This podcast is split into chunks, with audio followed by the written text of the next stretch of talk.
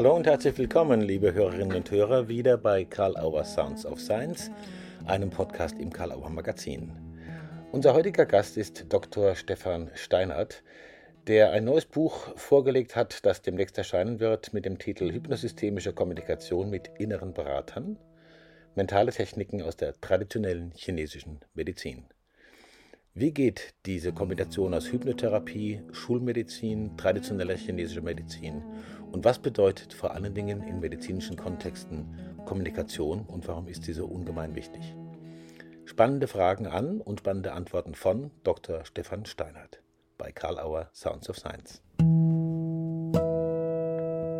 Lieber Stefan Steinert, hallo. Ich begrüße dich äh, bei unserem Gespräch für Karl Auer Sounds of Science. Hi. Hallo, grüß dich. Schön, dass du dir Zeit nimmst, äh, mit Karl Auer Sounds of Science ein Gespräch zu führen. Ähm, deine Ausbildungswege sind ja sehr vielfältig, äh, vom Diplomingenieur zum Doktor der Humanmedizin und Arzt zum Psychotherapeuten, zur traditionellen chinesischen Medizin und schließlich zum Institutsgründer für traditionelle chinesische Medizin und Psychotherapie in Reutlingen. Ich habe bestimmt was vergessen. Äh, was, wenn ich dich so direkt fragen darf, hat dich vom Ingenieur zum Arzt werden lassen? Und was als Arzt zum Verstehen und Anwenden der traditionellen chinesischen Medizin? Große Fragen wahrscheinlich. Ja, wirklich eine spannende Geschichte. Ähm, ich wollte kurz vorm Abi, als der erste Berufswunsch da war, wollte ich Psychotherapeut machen. Das äh, war damals schon so mein Ding. Und dann habe ich mich erkundigt und es gab eben äh, nur die Möglichkeit, das über das Medizinstudium oder das Psychologiestudium zu mhm. realisieren. Mhm. Zweiten hat mir damals der Abischnitt nicht gereicht. War halt so. Und dann war die Frage, okay, wie bringe ich denn die Wartezeit rum? Also ich wollte es auf jeden Fall tun. Mhm. Und da ich aus einer alten Ingenieursfamilie komme, Vater, Großvater und so weiter, mhm. und die haben mir gesagt, hey, du wirst doch mal ein guter Ingenieur, also gut. Und dann habe ich mich zum Bauingenieurstudium an der Uni in Stuttgart angemeldet. Und das war ein sehr spannendes und interessantes Studium. Mhm. Gar keine Frage. Ich habe unheimlich viel gelernt in dieser Zeit, mhm. vor allem wissenschaftlich zu denken und ähm, die Welt auch mal anders zu hinterfragen. Mhm. Ja. Und äh, in, in, beim Ingenieurstudium ist es so, zwei und zwei ist immer vier. Punkt. Das ist in der Biologie anders. Mhm. Äh, da gibt es ähm, Überschneidungen, da gibt es die Gaußsche Verteilungskurve. Mhm. Und ja, das gab es ja nicht. Beim Ingenieur ist es so. Eins und eins ist zwei. Punkt. Okay. Und äh, ich habe diese Zeit ganz gut rumgebracht und habe einen Abschluss auch gemacht dann. Das hat sich dann einfach äh, angeboten. Ich hätte dann schon einsteigen können ins Medizinstudium, da war es aber wichtig. Also das konnte ich meinem Vater nicht antun, mhm. nach äh, fünf, sechs Jahren Studium dann plötzlich das alles hinzuschmeißen. Okay, ich habe diesen Abschluss gemacht. War auch gut, weil ich dann die ersten zwei, drei Jahre als Ingenieur noch parallel zum Medizinstudium gearbeitet habe und mir sozusagen, ich musste mir das zweite Studium selbst verdienen. Mhm. War auch kein Problem. Ließ sich alles gut machen. Mhm. Ich hatte eine andere Einstellung im Medizinstudium, als ich eingestiegen bin. Ne? Ich war da neben den anderen, die dann da direkt vom, vom Abi kamen und an den Lippen der Professoren hingen und das Wort, also damals war ja Chefarzt wirklich noch Halbgott in Weiß. Ja, und äh, mhm. war alles, das war genau so. Ne? Und da gab es keinen äh, kein Zweifel und nichts. Im Ingenieurstudium gab es und das war für mich ganz interessant im Studium, die so irgendwann mal später dann das Fach Fehlerrechnung. Mhm. Das bedeutete, ähm, es wurde einmal eingestanden, wenn wir jetzt eine Riesenbrücke oder ein Hochhaus bauen, dann muss man immer damit rechnen, immer, dass nicht alles 100% korrekt ist, sondern dass es Baustoffe gibt, die eben eine Materialbelastung nicht so aushalten, wie es eigentlich auf dem Papier stehen sollte. Mhm. Mhm. Und dann hat man 2% Fehler mit einberechnet und mal durchgerechnet, das ganze Bauwerk, was passiert, wenn an dieser Stelle das Ding bricht, mhm. ja, können, kann das dann noch aufgefangen werden. Mhm. Und dann dachte ich mir, das ist mal interessant, ähm, weil das ist ja ein Eingeständnis darin, dass die wissenschaftlichen äh, Statements, die ja dastehen, nicht immer korrekt sind, sondern mhm. man muss irgendwie auch mal eingestehen, ich liege irgendwo mal daneben oder es muss anders gerechnet werden. Mhm. Es war eine spannende Erfahrung im Hinterkopf. Und mit dieser Erfahrung bin ich ins Medizinstudium. Und dann habe ich schon gestaunt, als halt so absolutistisch kam, so und so ist es, so und so ist es und so wird es gemacht.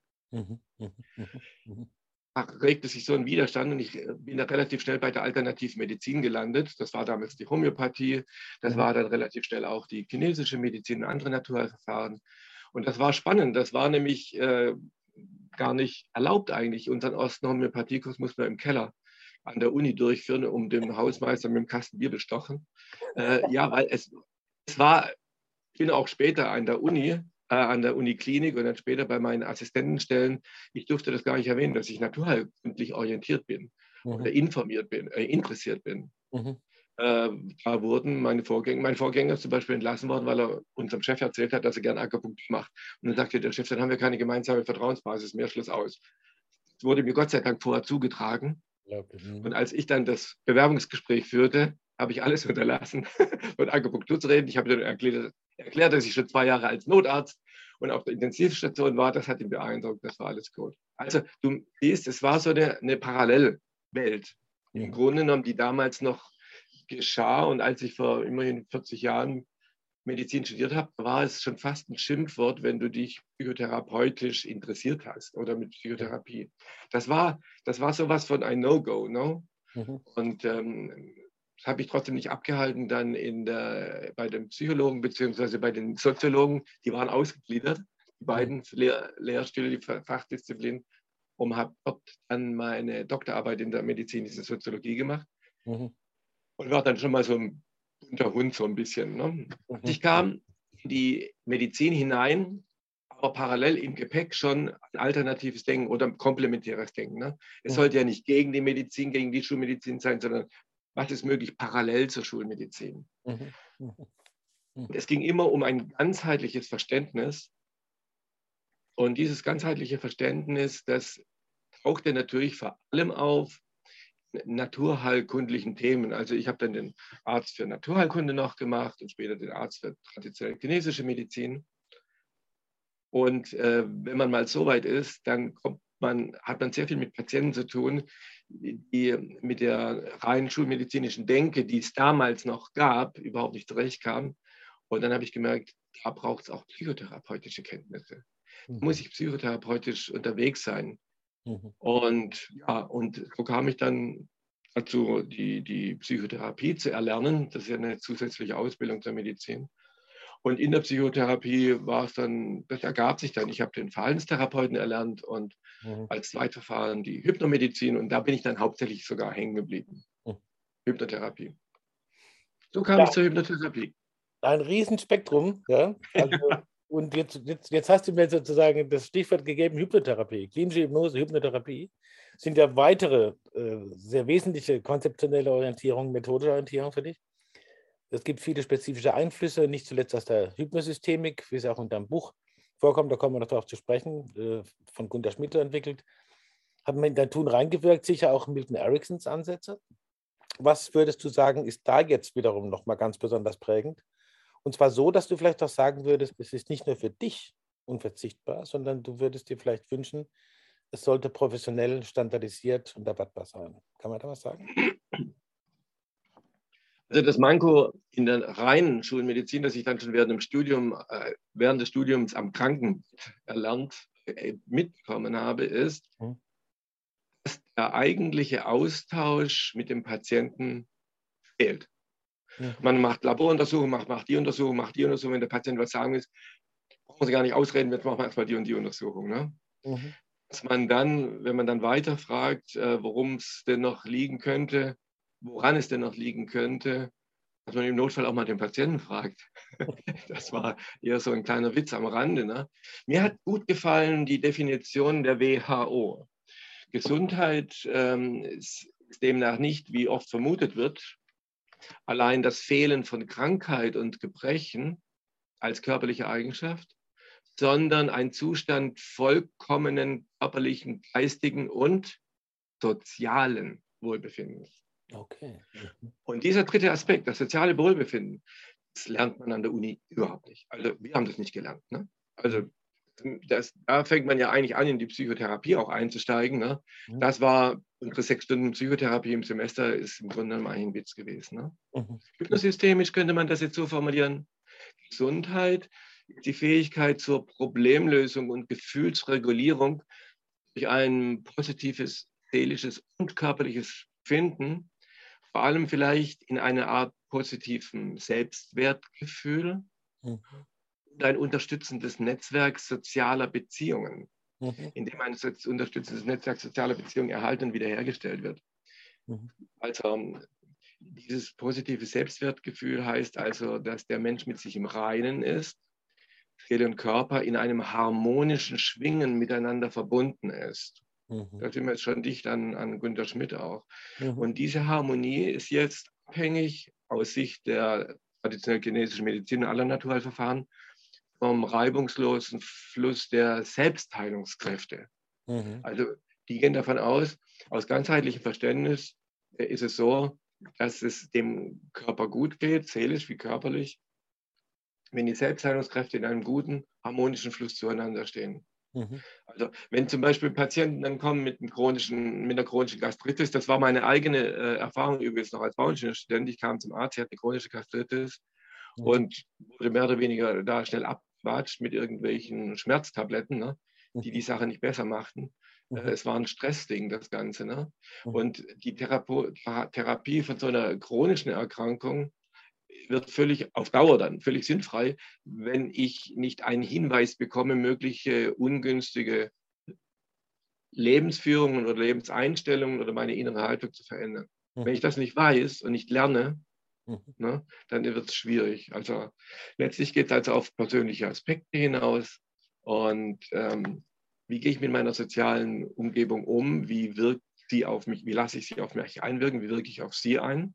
Jetzt sind wir mittendrin im Systemischen. Ne? Die Frage ist, wie gelingt es, das Beziehungsverhalten der Patienten erstmal zu erkennen als Therapeut, um es dann auf eine transparente Art zu thematisieren, mhm. damit der Patient selbst selbst wirksam wird und mhm. persönliche Lösungsstrategien entwickeln kann, um mhm. dann eben aus seiner Problemlos raus in eine Lösungstrance hineinzukommen. Und der Satz von Milton Erickson, ein Satz, der hat für mich eine ganz große Bedeutung. Er sagt, ähm, Hypnose ist ein Lernprozess, also Hypnotherapie, vergleichbar mit der Aneignung des Gefühls einer neuen Sprache. Okay. Er sprach von der Anatomie der Menschen, die der Therapeut kennen sollte oder lernen sollte. Also jeder Mensch hat so seinen eigenen individuellen Zugang dorthin, der für den einzelnen Menschen, aber auch für den Therapeuten eine ganz besondere Fähigkeit nötigt. Vergleichbar mit dem Erlernen einer neuen Sprache, einer eigenen Sprache, mhm. dann die Verständigung mit dem Unbewussten ermöglicht. Und es muss aber geübt werden, wie jede andere Sprache auch. Mhm. Und die Grammatik besteht zum Beispiel unter anderem darin, mal die archetypischen Grundlagen, wie zum Beispiel im Trance-Modell der traditionell chinesischen Medizin, die ja gut strukturiert dargestellt sind, erkennen, anzuwenden, um in diesen Austausch überhaupt hineinzukommen. Also das heißt, das Trance-Modell, würde man sagen, ist ein Modell für weitere Vokabeln und grammatische Regeln der neuen Sprache, die uns Milton Erickson ans Herz gelegt hat. Hm. Ja, sehr spannend, sehr umfassend und sehr sortiert. Das finde ich immer so unheimlich hilfreich für unsere Hörerinnen und Hörer auch, dass man da einfach ein Gefühl dafür kriegt, wenn man sich dann aufs Lesen auch einlässt, wo, wo man sich hinbegibt. Ja. ja. Nochmal kurz zur TCM, bevor ich äh, dich zu deinem Buch ein bisschen befragen will. Zu deinem neuen Buch, das ist ja nicht das erste. ähm, machen wir es ganz kurz. Elevator Pitch, ja? wir haben eine halbe Minute im Aufzug. Wie würdest du zum Beispiel äh, Kolleginnen und Kollegen im Elevator Pitch überzeugen, zu sagen, befasst euch mal mit TCM, also traditioneller chinesischer Medizin, ein bisschen intensiver? okay, 30 Sekunden. Ja, nun. also, ja, ist wichtig. Es ist äh, in der Tat nicht leicht. Erster wichtiger Punkt. Nach dem ganzheitlichen Verständnis von traditioneller chinesischer Medizin sind Körper und Seele eine Einheit, die grundsätzlich zusammengehören, zusammen empfinden und zusammen reagieren. Mhm. Zweitens, Gesundheit liegt dann vor, haben wir schon gesagt, wenn die Lebensenergien im chinesischen das Qi oder die Selbstheilungskräfte sich in diesem harmonischen Fluss befinden. Mhm. Drittens, Regulation dieses Zusammenspiels. Das geschieht in verschiedenen Zentren des vegetativen Systems. das ist das unbewusste Nervensystems, Steuerzentralen quasi. Und diese entsprechenden Wirkprinzipien und Entwandlungsphasen der traditionellen chinesischen Medizin. Und vierter und letzter Punkt ist, diese zu erkennen, die aktuellen Stärken und Schwächen dieser Steuerzentralen zu erkennen, um dann den harmonischen Flow wiederherzustellen. Das ist das therapeutische Ziel. Mhm. Ja, ich bin ja froh, dass es mit dir jetzt weiter im Aufzug bleibt. Da kann ich noch spannend dazuhören. Aber danke für die Knappheit. Äh, dein neues Buch hat den Titel Hypnosystemische Kommunikation mit inneren Beratern. Ja, das ist jetzt so ein bisschen der Versuch, da jetzt in dieses Thema reinzukommen, aus, aus dem, was du vorher erzählt hast. Und der Untertitel Mentale Techniken aus der TCM, traditionellen chinesischen Medizin. Und es beginnt mit einem Kapitel, das ist überschrieben mit Aspekte von Kommunikation aus ganzheitlicher Sicht. Ganzheitlich hast du jetzt schon angedeutet. Und das führt jetzt zu einem, was du genannt hast, ASOMA-Kommunikationsmodell. Natürlich kann man es ausführlich nachlesen, aber ich frage mal, was hat es damit auf sich oder gibt es so eine Art Kern in diesem ASOMA-Kommunikationsmodell, den man hier zumindest andeuten kann? Oder ist das zu also, also, ja, ja, ich versuche es mal. Das Asoma-Kommunikationsmodell ist eine Abkürzung für archetyposomatische Marker, mhm. achtsamkeitsbasierte Kommunikation. Mhm. Der Kern, um den es da geht, ist, dass man die aktuelle Funktion dieser Wandlungsphasen mhm. oder die inneren Berater, Regulationszentren, mhm. kann man erkennen. Mhm. Man kann sie an bestimmt, an, anhand bestimmter somatischer Marker erkennen. Also körperliche und seelische Zeichen sind damit gemeint. Mhm. Wie ein Mensch reagiert, ähm, wie er mit Problemen umgeht und so weiter, wie er mit seinem Gegenüber umgeht. Mhm. Das kann man auch nachlesen, aber das Nachlesen alleine reicht nicht aus, denn der Prozess hängt, der Prozess der wirklichen Wahrnehmung, Erkennung, Verinnerlichung hängt mhm. davon ab, dass man auf eine bestimmte achtsamkeitsbasierte Wahrnehmungsübung das macht. Also zum Beispiel Übungen der Selbsttrance oder Meditationen, in denen die Wirkung, in denen man sich auf die Wirkung der Bilder einlassen lernt. Mhm. Also sich äh, in der Ruhe oder in einer bestimmten mentalen Verfassung hingibt, die es mir ermöglicht, diese Bilder besser aufzunehmen, zu erfassen. Das gelingt eben leichter dann in bestimmten Trance-Zuständen, vor allem wenn sie mit besonderen Metaphern induziert werden, ah. so wie sie in den Lehrbüchern dieser früheren Kulturen schon verwendet wurden. Mhm. Weshalb ist das so wichtig? Weil diese speziellen Bilder im Unbewussten äh, vorhandene archetypische Wurzeln ansprechen. Mhm. Also dadurch erkennt der Patient leichter, wie die einzelnen Wirkungen vegetativen Systeme, die inneren Berater miteinander zusammenhängen mhm. innere Berater, Steuerzentralen.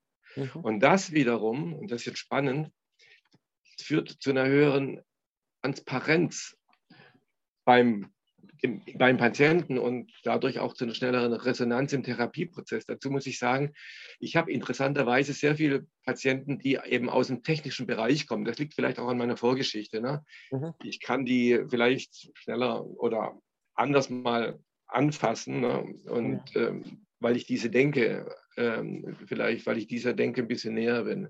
Mhm. Und da ist es manchmal ganz schön schwierig.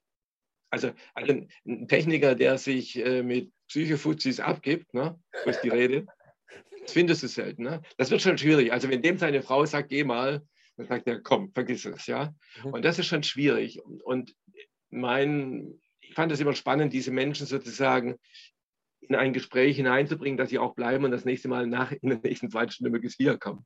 Das ist ja schon mal ein Erfolg. Ne? Mhm. Und ähm, das ist insofern gut, wenn es dir gelingt, diese Transparenz, von der ich gesprochen habe, herzustellen. Die, mhm. die brauchen Transparenz, auch Führungskräfte, ne? die ähm, tagtäglich in Situationen sind, wo sie was sagen, das muss auch durchgeführt werden, das muss kontrollierbar sein, ne? die sie auch selbst dann immer wieder dann mal äh, in, Kontrolle, in Kontrolle begeben müssen. Hm. Da braucht es eine klare Ansage und das muss nicht nur äh, transparent sein, das muss auch irgendwie, wir müssen in einer Selbstwirksamkeit relativ schnell merken, wie das im Körper funktioniert. Und so sind die Übungen auch angelegt. Und die Metaphern, mit denen dann äh, die Wirksamkeit oder die Funktion der inneren Berater erklärt wird, mhm. das fällt dann diesen Menschen leichter.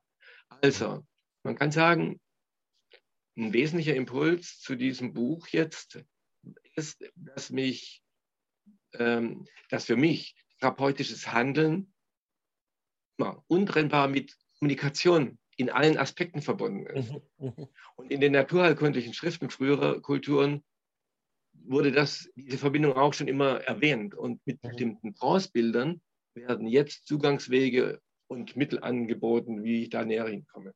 Mhm. Ist meine Erkenntnis.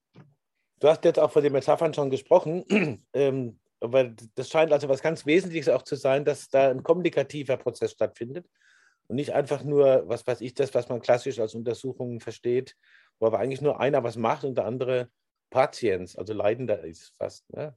doppelt Leidender vielleicht, vielleicht übertrieben.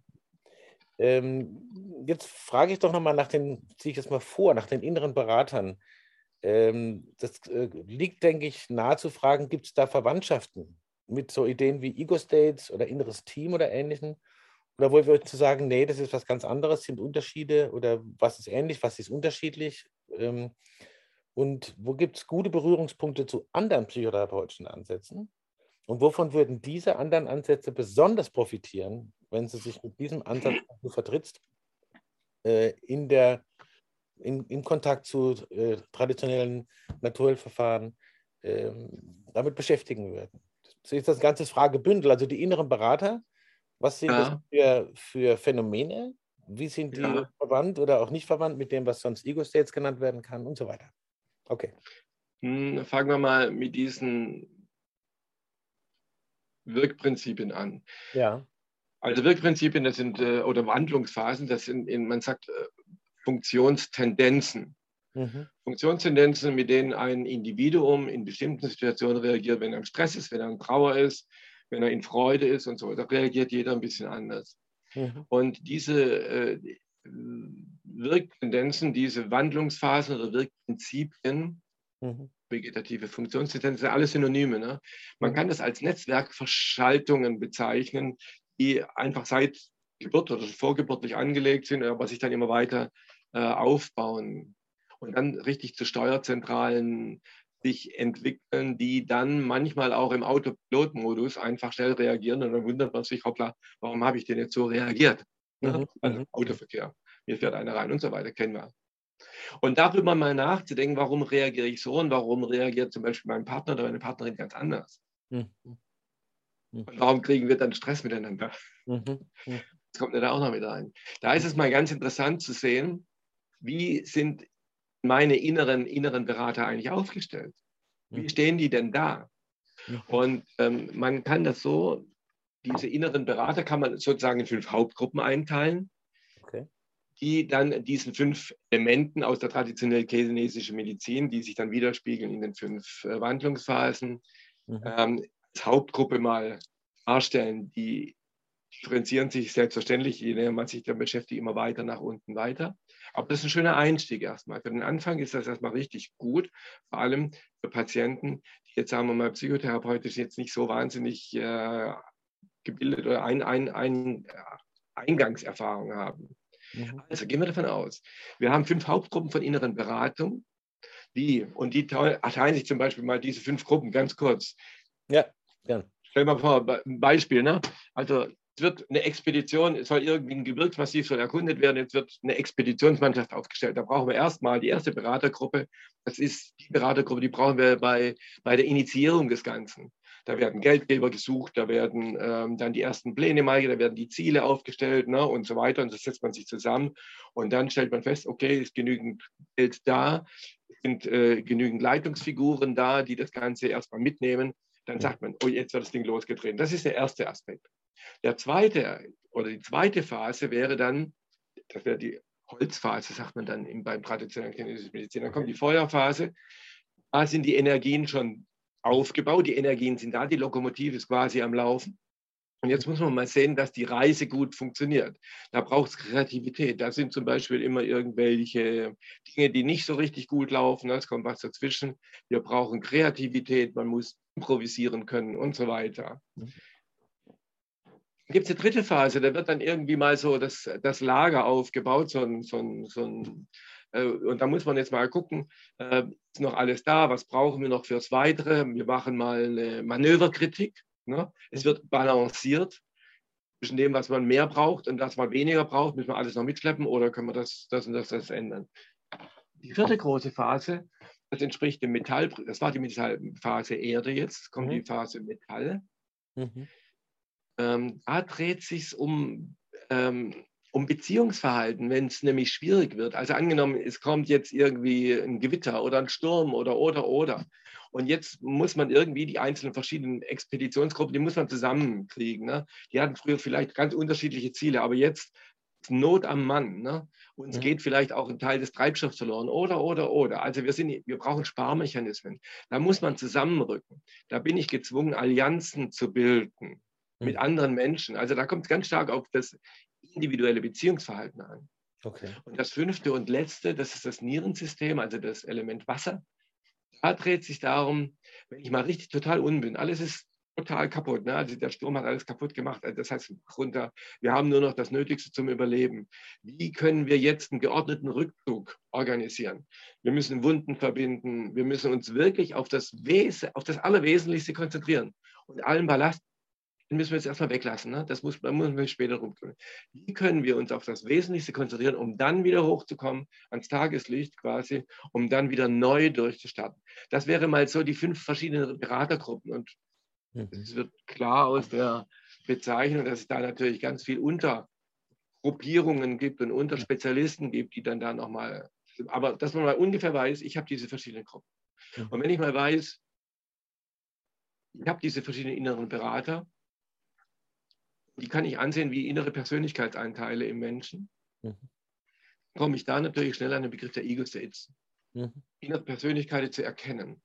Und ähm, bei der Arbeit mit den Ego-States, da arbeite ich ja hauptsächlich mit individuellen Erfahrungen und Emotionen, mhm. Äh, die mir der Patient zeigt und seine Überzeugungen. Mhm. Und, ähm, äh, oder der Klient äh, die zeigt er mir und an denen orientiere ich mich, mit denen arbeite ich. Ähm, ich kann hier in diesem Trance-Modell der traditionellen chinesischen Medizin, ähm, habe ich jetzt erstmal diese inneren Berater, ähm, die als Persönlichkeitsgruppen vorgestellt werden und indem ich die erstmal kennenlerne, mhm, mh. schaffe ich erstmal so eine Grundstruktur. Mhm. Dann ist ein anderer Zugang.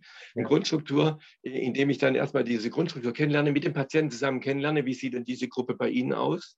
Spüren mhm. wir da mal rein und das macht man in der Trance. Spüren wir mal in die nächste Gruppe rein und die übernächste. Wie ist das denn eigentlich bei Ihnen? Sehen Sie denn da Entwicklungen? Sehen Sie denn da Parallelen? Und das ist so eine Türöffnerposition zum Unbewussten. Mhm. Und ähm, damit fängt man an, also bietet sich an als Eingang und selbstverständlich kann ich dann ohne weiteres dann wieder in die freie Assoziation kommen. Ja. Und ähm, dann kann ich auch alle möglichen anderen äh, Biotherapieverfahren dann damit weiter kombinieren. Hm. Also das lässt sich überhaupt ganz gut äh, immer mal wieder einführen. Das ist auch so mal die Rückmeldung, die ich so von Seminarteilnehmern bekomme, hm. äh, die ja zum Teil ganz andere psychotherapeutische Ausbildung haben, aber die sagen, so in der einen oder anderen äh, Phase der Therapie oder des Therapieprozesses, vor allem wenn es hängt manchmal, mhm. und dann muss man mal sehen, wie kriege ich den Patienten jetzt wieder ins Lot. Da mhm. kann ich dann mal damit arbeiten. Mhm. Klingt sehr äh, attraktiv, einfach auch so sehr basal, scheint mir das ja. Äh, ich habe doch noch kurze, also ich muss wieder wie immer auf die Zeit gucken. Es ist, äh, ja. Tut mir leid, aber ich muss noch etwas Klärendes fragen, bevor die Abschlussfrage kommt. Du hast jetzt ja. ab und zu den Begriff der Trance verwendet, ja? Und es werden ja auch ja. Trance-Angebote äh, und Trance-Induktionen vorgestellt. Und äh, das scheint mir auch was zu sein, was den Zugang ermöglicht. Du hast von dem Türöffner ja. Vielleicht ein paar Worte dazu, was in deinem Ansatz und TCM und in dem, wie du das jetzt vermittelt hast, unter der Trance zu verstehen ist. Also wir kennen die Trance ja als dissoziiertes Bewusstsein äh, mit dem Ziel, die Aufmerksamkeit aufzugliedern in Wahrnehmung und Informationsverarbeitung, Ziele, sich selbst vertrauen zu lernen, Ängste fragmentieren, wir streben einen Zustand einer fokussierten Aufmerksamkeit nach innen an. auch verschiedene Bereiche des Unbewussten, so wird es ja manchmal auch definiert.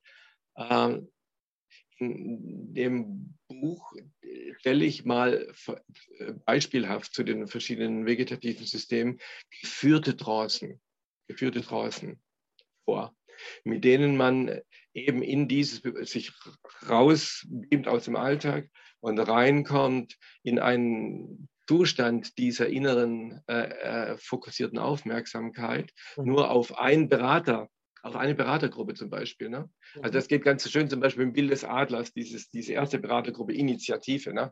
Und mhm. ich brauche einen Überblick. Ne? Das, mhm. Und da gibt es, wir gehen in das Bild des Adlers, der dann von oben herab, äh, der, der seine Schwingen ausbreitet.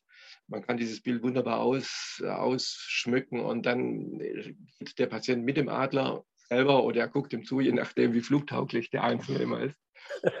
ähm, ja, das ist das Schöne, das kann ich transparent mit dem Patienten verhandeln. Ne? Mhm. Und dann gucke ich mal von oben auf meine eigene Lebenslandschaft runter und schau mal, wo scheint die Sonne, wo scheint sie nicht und wo sind denn die, die ähm, ja, im Buch habe ich das beschrieben mit, den, mit, den, ähm, mit der Thermik, die mich nach oben trägt. Und das sind eben meine Ressourcen. Wo sind meine Ressourcen, die mhm. mich dann tragen können?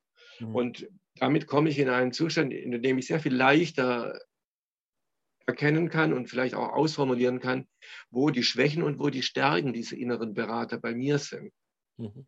Und wenn ich mal so weit bin, dann kann ich zum Beispiel mit den Bildern, die kann man dann weiterführen, was würde dir denn jetzt gut tun? Jetzt sind wir dann schon wieder in der individuellen Form, also raus aus der geführten und rein in die freie assoziative Form der Trance. Mhm. Wo, wo, wo, glaubst du, ne? Äh, wo kann denn dieser innere Berater bei dir persönlich gestellt? Was würde dem gut tun? Mhm. Was würde den stärken? Ne? Mhm. Und dann kommen dann äh, starke Tiere oder oder. Mhm. Forscher, mit dem man dann wunderschön arbeiten kann. Aber mit der Einleitung, eben, die ich davor gegeben habe. Ja, ja. Also die zuzuhören, kann ich dir einfach rückmelden, bevor die Abschlussfrage kommt äh, ist äh, eher die stärkeren Seiten anregend, die stärkenden. Das muss ich jetzt einfach mal loswerden. Vor der ja. Frage, bevor ich es vergesse. Die typische Sounds of Science Frage, Stefan. Äh, vielleicht gab es da was im Vorgespräch oder in, in, der Vorbereitung zum Gespräch, wo du dachtest, oh ja, das wird bestimmt gefragt. Kam aber dann nicht. Du hättest es aber gerne gehabt, dass es gefragt wird. Oder beim Gespräch ist jetzt irgendwas dir eingefallen und du hast gesagt, legst mal zur Seite und holst dann später wieder vor, jetzt liegt es da aber noch. Oder ist der, liegt dir noch was am Herzen, ein abschließendes Statement zu geben? Was immer sei jetzt noch sozusagen geöffnet für dich. Grundsätzlich gebe ich mal meine persönliche, meinen persönlichen Eindruck jetzt mal zurück. Lieber Matthias, du hast mich da richtig schön äh, äh eingeführt äh, und äh, befragt in diesem Thema. Du hast auch alle Seiten mal angesprochen, die da sind. Ähm, ich würde es vielleicht nochmal zusammenfassen, vielleicht ja. äh, die Thema Urverbundenheit ist ein ganz wichtiges. Nochmal, wir lernen alle. Wir lernen, wie Medizin funktioniert, wir lernen, wie Psychologie funktioniert. Und wir lernen die einzelnen Techniken. Und ähm, was mir persönlich vielleicht nochmal wichtig ist, diese Techniken auch selbst als Therapeut sozusagen, vielleicht sogar mit dem Patienten zusammen, ähm, tiefer erfahren zu können, erspüren zu können. Mhm. Weil es da nochmal eine neue, eine neue Form tieferer Resonanz gibt mit dem Patienten. Mhm. Mhm die Urkraft Erde mal als Stabilisierungsfaktor wahrzunehmen, die Urverbundenheit, das ist eins der ältesten archetypischen Bilder. Mhm. Lass mich tragen von der Urkraft Erde, die Mutter Erde, die heilige Erde oder, oder, oder. Mhm. Ne? Das fließt ja dann auch in viele religiöse und spirituelle ähm, äh, Richtungen hinein. Und das kann man alles utilisieren. Das mhm. kann man alles mit hineinnehmen. Und wenn es mir gelingt, äh, in diesem Bezug der äh, Urkraft Erde zu erkennen, dreht sich nicht nur darum, gehalten zu werden, sondern auch mein Leben, meine Lebensfunktion, nämlich die der Atmung zum Beispiel, mit, damit zu verbinden. Also ich atme ein, bekomme Energie und beim Ausatmen kann ich spüren, wie ich mich verbunden fühle, wie ich loslassen kann, wie ich getragen werde beim Ausatmen. Das ist ein wesentlicher Punkt in diesen ganzen Meditations- und äh, Trance-Geschichten, die man gut verbinden kann damit, beim Ausatmen die Trance zu vertiefen, das Loslassen zu vertiefen. Mhm. Und ähm, das besser mit reinzunehmen in die Therapie oder vielleicht in sein therapeutisches Konzept, ist meine Erfahrung oder die Rückmeldung auch meiner Klienten, ähm, dass das, sagen wir mal, dass sich das viele früher schon mal gewünscht hätten, um es mal so zu sagen. Ne? Mhm. Also, oder dass das eben eine Art und Weise ist, die sie jetzt auch wirklich dann auch anspricht und dann auch weiterführt. Ne? Und das ist der wesentliche Impuls vielleicht, erkennen, dass therapeutisches Handeln untrennbar, schon gesagt, mit Kommunikation verbunden ist. Und in den naturheilkundlichen Schriften werden uns äh, immer wieder Wege und Bilder gezeigt, ähm, wie man sich dem Ziel einer heilsamen, konstruktiven Kommunikation nähern kann. Und ich hoffe, mir gelingt es dann, das in dem Buch dann auch so rüberzubringen. Ich danke dir sehr für dieses wirklich aufschlussreiche und ideentreibende Gespräch. Für das Buch natürlich im Namen des Hauses. danke ich für das Buch und im Namen der Leserinnen und Leser, die es dann in die Hände bekommen werden. Und äh, ich freue mich, wenn wir uns auf dieser Erde bald wieder persönlich treffen dürfen. Wie gelingt heilsame therapeutische Kommunikation? Spannende Einsichten und spannende Antworten von Dr. Stefan Steinert im Gespräch mit Karl Auer Sounds of Science. Nochmal danke an dieser Stelle an Dr. Steinert und danke den Hörerinnen und Hörern fürs Dabeisein.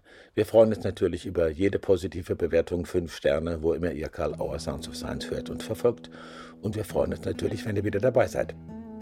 Natürlich freuen wir uns auch, wenn ihr weiter bei karl-auer.de unterwegs seid, in den Podcasts, im Magazin und im Karl Auer Programm. Vielen Dank und bis zum nächsten Mal bei Karl Auer Sounds of Science.